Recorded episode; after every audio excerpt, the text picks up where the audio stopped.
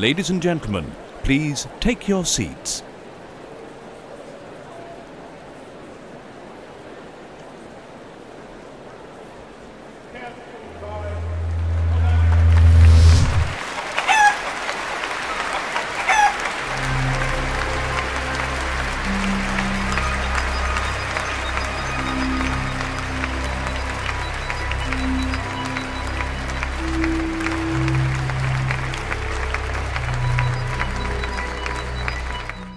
Bem-vindos ao episódio extra do podcast Split Chicken. Eu sou o Ricardo Correia e comigo tenho o meu grande amigo Rui Parreira. Olá Ricardo, tudo bem contigo? Como é que tu estás? Tudo bem, estamos aqui num evento de videojogos, é a primeira vez que gravamos um podcast ao vivo. Isto é muito estranho, não, só, não porque temos público a assistir, mas porque eu estou a olhar para ti eh, enquanto estou a gravar, portanto isto tem tudo para correr mal. E tu tens muita a capacidade de, de, de me descreveres muitas coisas que estás a fazer porque eu não estou a ouvir reações ao que eu digo. E agora vou ver se é verdade como é que tu reages à, à nossa conversa. O Rui já avançou, este episódio realmente é especial e eu acho que é especial de forma tripla. A primeira porque realmente é o nosso primeiro episódio ao vivo, o segundo é o que é o primeiro último. episódio que estamos a olhar um para o outro e o terceiro que temos público. E eu adicionava um quarto, porque eu muitas vezes digo ao Rui que estou vestido como estou agora, porque é a forma como visto normalmente, e algumas vezes estou em pijama, portanto eu estou a Não, mentir. não te esqueças do penteado que é mais importante ainda. Ah, e o penteado, mas estou sem penteado, mesmo Claro, quando estou em casa a gravar o podcast. Muito e a bem. verdade, estamos aqui no evento. Por acaso, é irónico estarmos no- no- a gravar este primeiro episódio extra num evento de videojogos, porque gostava de partilhar com quem nos ouve, e neste caso, quem nos está a ver, uma pequena história que eu acho que nunca contámos, que foi Lembra-te das histórias, temos 45 minutos neste podcast. menos até. É, é um menos, não tenho- Ok, esta era outra novidade que este podcast vai ter, é que tem que ter menos de duas horas obrigatoriamente. Neste Verdade. caso tem que ter até menos de 45 minutos. Mas partilhar uma história, como é que eu e o Rui interagimos pessoalmente pela primeira vez, foi numa feira, foi numa Gamescom, em que estávamos na apresentação de um Mortal Kombat. Cada um, na, aliás, está uma PlayStation eh, disponível para os jornalistas avaliarem o Mortal Kombat, que ainda ia sair, e a empresa, a Warner Brothers, divide os jornalistas presentes e eu sento-me ao lado de um senhor e olho para o lado e reconheço. É o grande Rui Parreira, o histórico Rui Parreira. Mas eu não te conhecia na altura. É verdade, Não, é não verdade. falámos. Falámos É verdade. nisso. E se vocês estão a perguntar ou estão a pensar e quem é que ganhou esse combate fui eu. Foste tu? Foi. Eu não me lembro. Eu acho que tenho uma, uma branca desse, desse evento. Mas pronto, anyway. Foi da tareia toda que levaste e, e, Foi. e esqueceste. Epá, eu- é, deve ter batido a cabeça em algum lado. Muito bem, olha, estamos aqui na, no palco PlayStation, ahm, no, no, no modo PlayStation que nos cedeu este espaço. Ah, vamos falar exatamente sobre alguma dos eventos, digamos assim, os finalistas dos prémios PlayStation. Acho que é uma boa oportunidade de andamos a adiar. Como é que estamos este ano, Ricardo? Tu que és o, o responsável. Os prémios PlayStation estão com uma. É, sabes que é interessante tu acompanhares o, o- o desenvolvimento de videojogos em Portugal e os prémios PlayStation são um ótimo exemplo disso, é veres a tremenda qualidade do que se, do que se faz, ok? E vês, e vês estes finalistas já uma seleção de, de tantos bons projetos que foram apresentados. É, é com um tremendo orgulho que tu olhas e, e qualquer um dos nossos visitantes, hum, quem nos está a ouvir em diferido, obviamente não vai poder fazer agora, mas quem nos está aqui a ver ao vivo tem a possibilidade de experimentar os jogos, eh, os finalistas dos PlayStation Talents e perceber o, o tremendo orgulho que existe em ver a qualidade e a diversidade de jogos que nós temos eh, como finalistas. Olha, vou desafiar. Temos três eh, vencedores: temos o Kill, temos o Out of Line e temos o V-Rock, se não me engano. Estes três jogos que são, digamos assim, um head starter, porque já, já foram avaliados, já, foram, já ganharam. Como é que tu vês estes três jogos perante todos os outros candidatos que estão aí? Temos jogos ao mesmo nível, são jogos que por estarem há mais tempo em produção são mais polidos. Eh, o que é que tu, o que é que tu Sim. comparas? Primeiro, obviamente, os nossos vencedores já têm algum tempo de desenvolvimento e também foram os vencedores entre os melhores que existiram nos seus anos e são jogos já com, com, com muito, muita qualidade, muito tempo investido de desenvolvimento.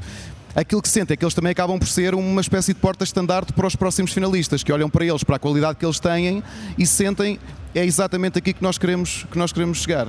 E, e acho que têm chegado e por isso eu acho que é, é notório eh, sentirmos que a, a comunidade criadora está cada vez a desenvolver mais e melhores jogos. Ok, e eu não vou deixar de ser provocador. Eh, qual é o teu favorito? Conta-me lá.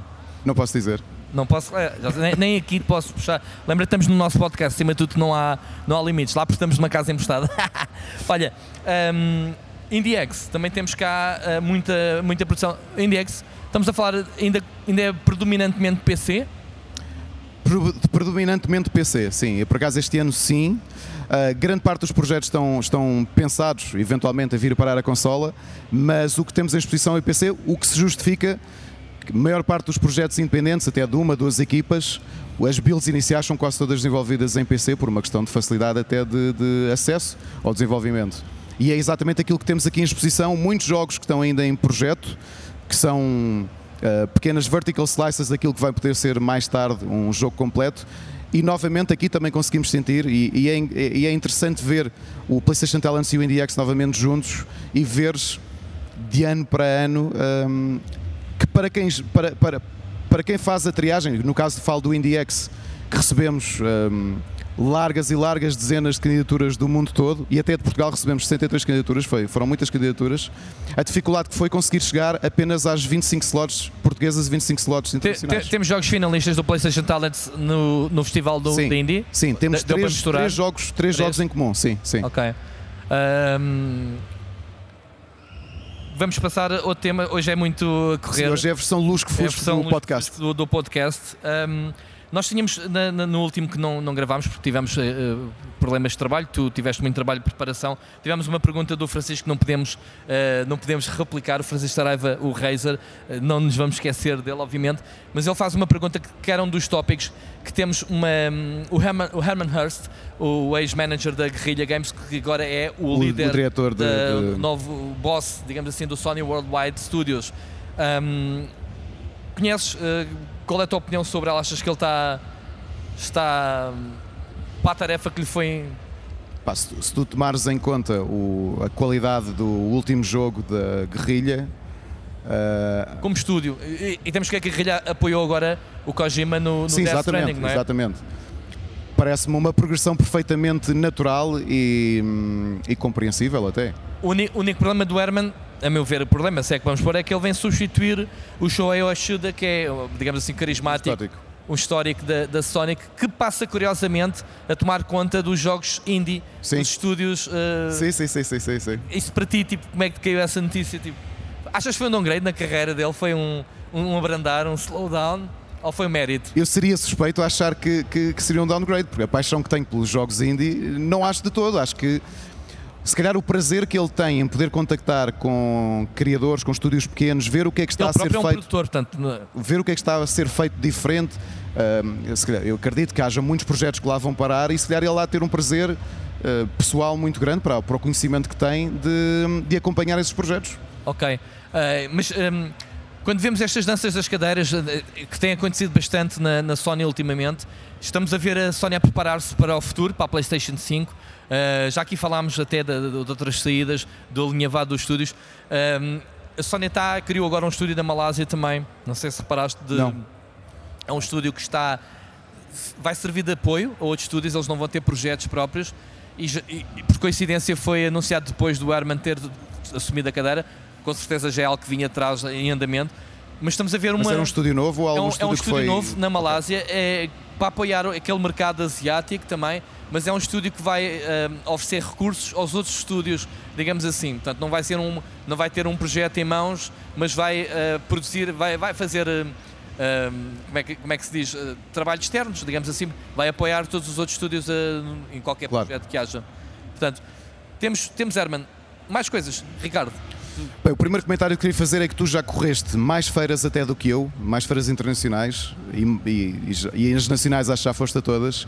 E algo que temos ouvido neste Mosh XL Games World, que é logo a entrada da própria feira para o público, é o, a espetacularidade do palco da PlayStation, que é talvez dos, das estruturas mais é, criativas e Sim. bonitas que eu já vi numa. numa ou seja, é. Está, está mais pequeno que aos outros eventos, não é? A presença, porque a nível da plateia costumava ter uma bancada com tipo as bancadas do, do, do, do futebol, do, do... falta-lhe aqui aqueles bancos de, em escada. O palco também era mais pequeno. O palco também era mais pequeno, ok, aumentaram o palco. Se, isto é uma coisa que quem nos está a ouvir no. no o espaço engana, não é? é. Quem, parece... quem, nos está a ouvir no, no, Spotify, por exemplo, não, não tem esta percepção, mas onde ver fotografias pelos mídia e pelas redes sociais é uh, o quão criativo é a estrutura que está aqui sobre nós e que dá realmente uma espetacularidade bastante grande à- logo à entrada da feira, portanto é um, é um bom rosto da feira. Quem entra, não é? E por acaso aqui uma curiosidade que, que queria comentar com o Rui é que acho que nestes 10 anos eu nunca fui a uma feira de videojogos como público e não sei o que é ir a uma feira jogar um jogo porque sim. Não, Tu já sabes? foste como público a uma feira de videojogos? não percebi, desculpa. Tu, como público, já foste a uma feira ou já estiveste numa feira sem ser a trabalhar? Uh, ontem, meia hora antes de fechar, tive com o Miguel como público e fomos à área de arcade, ali ao, ao- à- para mim das mais fixe. Fomos jogar Outrun 2, fizemos três partidas multiplayer e eu acho que não me lembro de ter feito em anos algo, jogar com alguém ao meu lado, ainda por cima de uma máquina arcade. Exato. Tivemos os dois a jogar, tirei uma foto, não sei se viste no Eu vi, eu Facebook. vi, eu vi. Parecíamos dois putos, eu a gritar, ninguém nos filmou ainda bem, eu a gritar com ele, a bater contra ele no carro e já não me lembro de. Quanto muito fazemos isso em casa, na- nas consolas Sim, a jogar em, em co-op, no sofá, mas nas máquinas arcade eu acho que não me lembro, até porque, como eu estava a dizer também ao Miguel, hum, nós no nosso tempo, quando éramos da idade destes jovens, éramos corridos a pontapé das, dos salões das máquinas arcade. E para quem não sabe, é- como é que era possível videojogos ser para maiores de 16 anos? Sim. Ah, mas era, era considerado vício, era, era o insert coin, portanto, moedas ah, eram áreas mal frequentadas porque ah, o fumo, ah, o tabaco que, que se fumava dentro desses salões, ambientes muito escuros e fechados, não é? Já viste a diferença? Estamos a falar como é que foi a nossa adolescência e como é que Sim, o acesso a andou- espaços, como é que o acesso a espaços que tinham videojogos Exato, e agora tens a, a principal arena de espetáculos de Portugal sim, a ter um evento de videojogos eh, Sim. que tem com as praticamente mesmas máquinas, não é? Que não se podiam jogar as na mesmas- altura. Exato, é, é irónico, não é? Essas máquinas agora são, têm, um, têm um, um entendimento completamente diferente, não é? Sim, o enquadramento é totalmente diferente. Na altura era, era aquilo, era, hum, os videojogos eram quase considerados como o Gumball, como os jogos ilegais, digamos assim, de casino. Estes salões de arcade eram onde se jogavam snooker também. Jogos para adultos, digamos assim. E as máquinas era a questão do dinheiro, a questão do insert coin, que não se podia. E tu achas que foi a presença das consolas, especialmente a massificação das consolas, que veio ensinar ao público que esses espaços tinham um, um enquadramento específico e os videojogos podiam crescer de outra forma? O- que as consolas vieram fazer foi fechar esses salões, resolver Também, o mal pela, também. pela raiz, não é? Infelizmente, ainda há alguns. Se fores à Costa da Caparica, tens lá o. Sim, aquele Meta, salão, é que aquele chama? salão bem, bem antigo. acho que chama-se Meta, ou não, não me lembro. Oh, oh. Quem sabe um pouco o chouriço ahm, na Costa da Caparica sabe, sabe o, o que é que eu estou a dizer. E eles continuam a sobreviver ao tempo, é, é capaz de ter um dos salões mais antigos. As máquinas também acho que são as mesmas de, de sempre, mas continua a ser bem frequentada. Lá está, já, já se tornou quase um ponto turístico porque não há, não há salões. Os salões que eu conhecia e, e os salões que vemos atualmente são uma máquina, duas máquinas ali perdidas. Isso é o contacto até de muita gente que teve com as máquinas de arcade. Era, por exemplo, no Café do Bairro, que com sorte ou bairro, não sim, tinha, um, tinha uma maquinazinha. maquinazinha. Sim, Aquela sim, famosa máquina do pinball, por exemplo, sempre teve presente. Hum, eu acho que é difícil e, e é curioso que o mercado nipónico continua, hum, continua a ter eh, uma, hum, um mercado para as máquinas arcade. Há, há jogos que saem nas SNK, consolas, Não não é? é? A SNK continua a ser É forte. SNK. Sim, mas mesmo jogos que nós nunca esperaríamos ver numa máquina arcade. Estou-me a lembrar que há uns anos atrás vi uma versão do Half-Life 2, que já é um jogo considerado contemporâneo. Tem versão de máquina arcade no Japão adaptada e quem está a falar desse está a falar de jogos mais recentes. Há pouco tempo, por acaso, é engraçado falarmos disto. Eh, Analisei um jogo ehm, que está em PlayStation também, está em PC e PlayStation, que é um jogo indie muito curioso. Que é uma máquina de arcade feita com um jogo indie, com dois ecrãs, e 5 para 5, e é um jogo para jogarem obrigatoriamente 10 pessoas. É uma máquina que custa 20 a 25 mil euros, ok? Acho que há 100 máquinas, porque aquilo é um jogo indie. Há alguma em Portugal? Não há cá nenhuma em Portugal, não. E eles fazem aquilo por, eh, por, eh, por encomenda. Ok. E eu nunca imaginei, com, esta, com a mudança que houve do mercado de arcadas, de repente tens um jogo competitivo multiplayer com dois ecrãs e a máquina é uma coisa para 10 pessoas. É, é- Sim, sabes que as máquinas, eh, entretanto, eh, ainda temos esta tendência de, de imaginar as máquinas arcade como eram antigamente, meter moeda. No Japão, as máquinas novas eh, permitem que tu tenhas um cartão de memória e que tu graves o teu perfil para tu Exato. continuares a jogar. Os jogos são mais complexos, já não são feitos para tu eh, jogares e passado dois minutos teres que meter Sim, uma sim, moeda. sim, sim. Mas são jogos que tu tens um X tempo para jogar, ou continuas a jogar, ou podes continuar mais tarde para dar um exemplo. E se tu já gravas ou, ou em cloud ou pela internet, ou gravas através de cartão de uma pen o teu save para continuares a jogar. Não sabia dessa As dessa máquinas estão muito evoluídas nesse aspecto. Pá, e ainda continuam a existir publicações e, e meios onde tu podes consultar as últimas tendências de máquinas, mais para show off. Imagina uma, uma, uma grande editora que lance um jogo agora e, obviamente faz parte da máquina de, mar- de marketing de, de fazer uma máquina dessas arcade, que até pode haver meia dúzia delas, em pontos estratégicos, serve exatamente para fazer a promoção do jogo que tu queres vender é na consola. Claro. Mas continua a haver no Japão, há muito ainda a cultura. Provavelmente eu não sou a pessoa, obviamente, mais indicada para falar neste assunto, mas Eu até é já vi géneros que eu achei estranho de estar em máquina de arcada. géneros, como por Pá, exemplo. vi umas visual novels em máquina de arcada. Que é uma coisa estranha, não é? Porque tu na prática vais lá ler um livro interativo é numa uma máquina de arcada. de provavelmente tempo, metes moeda, tens o teu tempo ligado à máquina e agora já começas a ver também as multi-arcades, não é?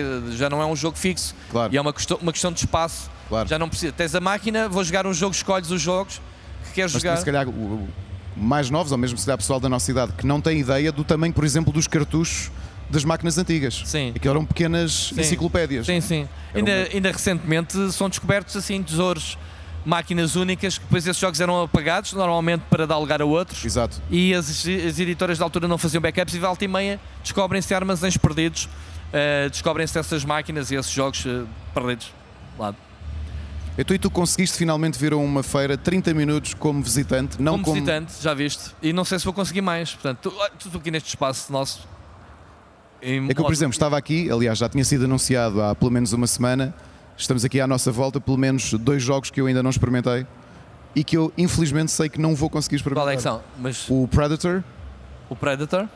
e o Temos Iron Man, que já tinha, já tinha estado Sim. na, noutro evento, noutros eventos, Sim. mas que eu não tive a oportunidade de experimentar.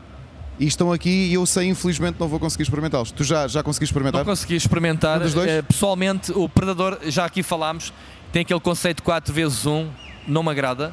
Ahm, o Iron Man tenho curiosidade, se calhar com mais calma em casa depois quando for lançado. Mas estás a falar que não conseguiste experimentar, eu não consegui experimentar nenhum jogo do Indie X também. Portanto, não estamos empatados, eu estou a perder claramente, Acredito, não é? Portanto, eu gostaria, vou, vou ter tempo. acredito. Não sei como é que temos tempo, ah, temos que nos controlar, não é? Terminamos a uma e um quarto, isto é engraçado. Há aqui um tema que eu também queria falar. Sim, Um, correm rumores de que a Sony na PlayStation 5 foi registado. Estamos a falar um podcast quase de PlayStation, obviamente, por alguma coisa é, mas a Sony vai voltar aos cartuchos. o nosso anterior foi dedicado ao Death Stranding. Foi dedicado ao Death Stranding. À análise.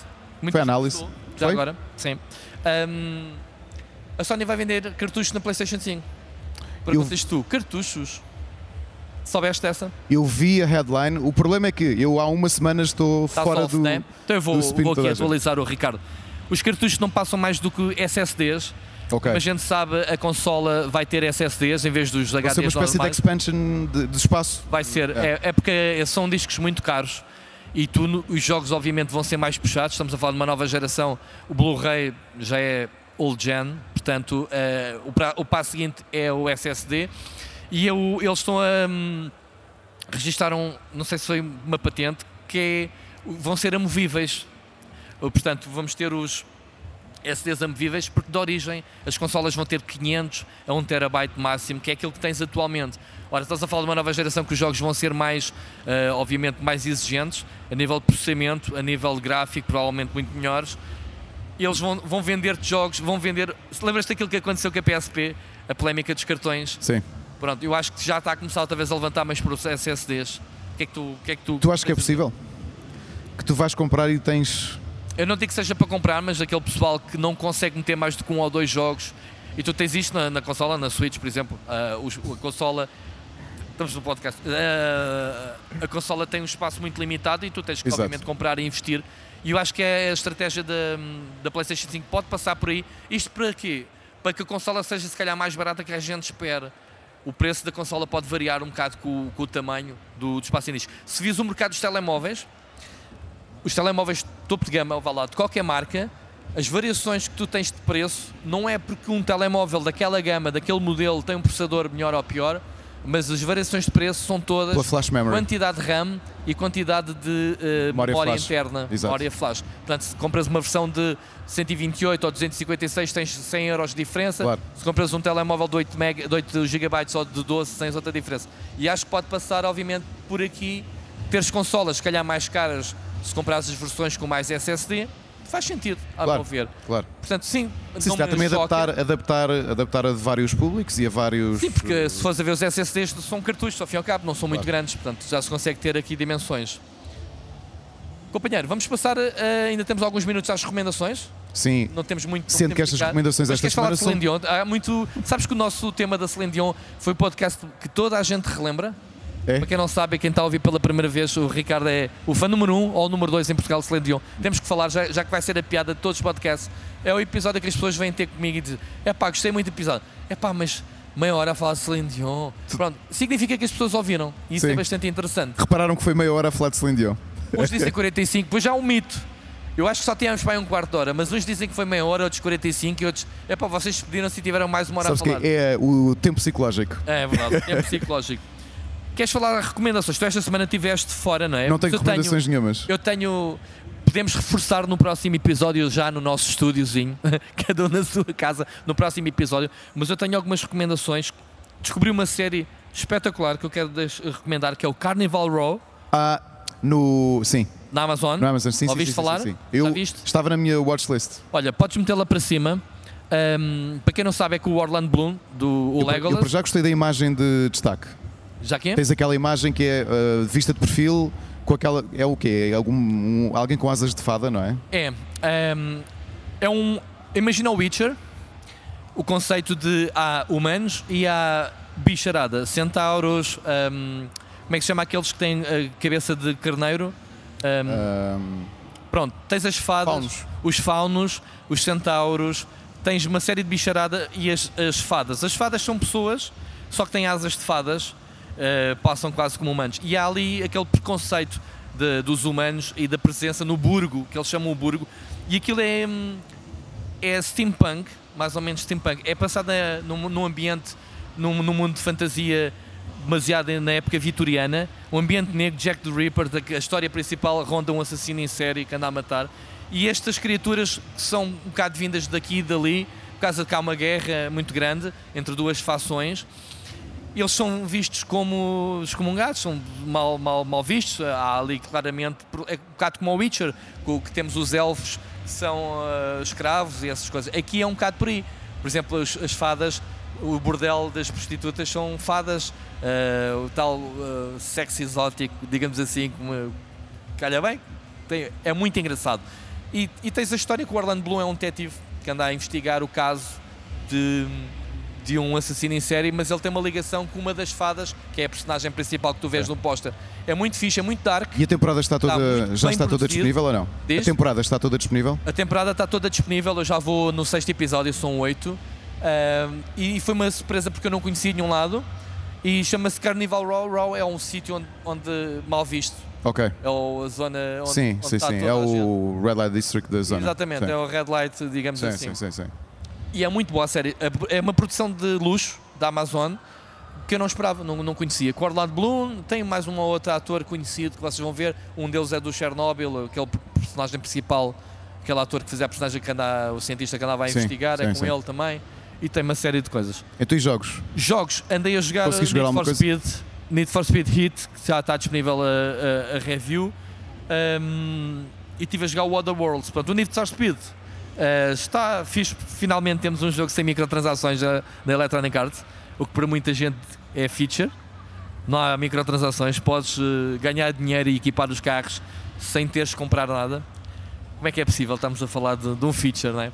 Porque o mercado Um, avança é um jogo que tem uma perseguições policiais muito boas. Ok.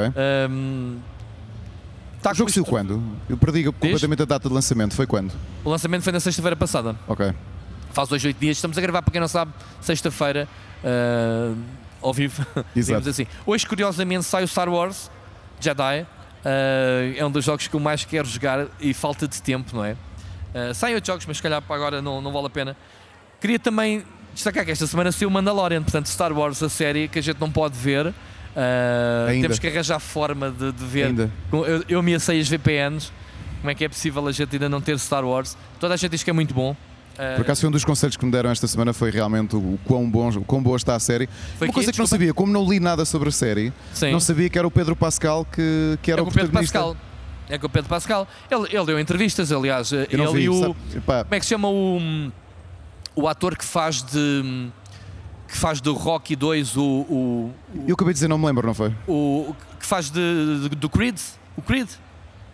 O que é o original? O Creed, o original, o que morre nas mãos do Ivan Drago, esse ator Entra no Mandalorian. do Mandalorian. Ok. Vi-os os dois a promoverem.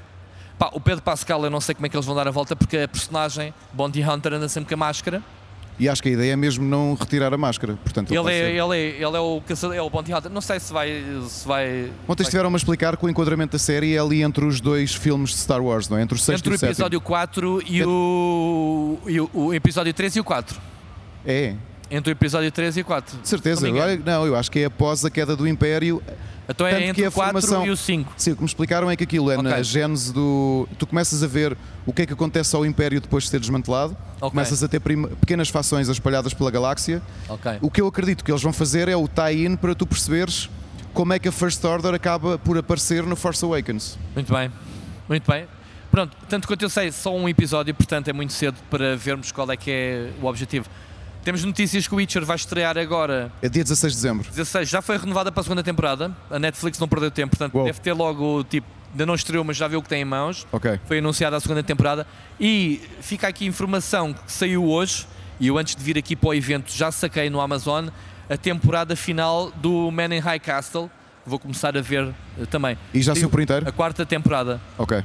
Eu já vi todas as três, aliás, foi o Man in High Castle Que te fez subscrever, fez subscrever o Sim. Amazon eh, e eu mantive a subscrição para ver a quarta temporada que estreou hoje, acabou, vai acabar, eh, é, é a temporada final da, da série.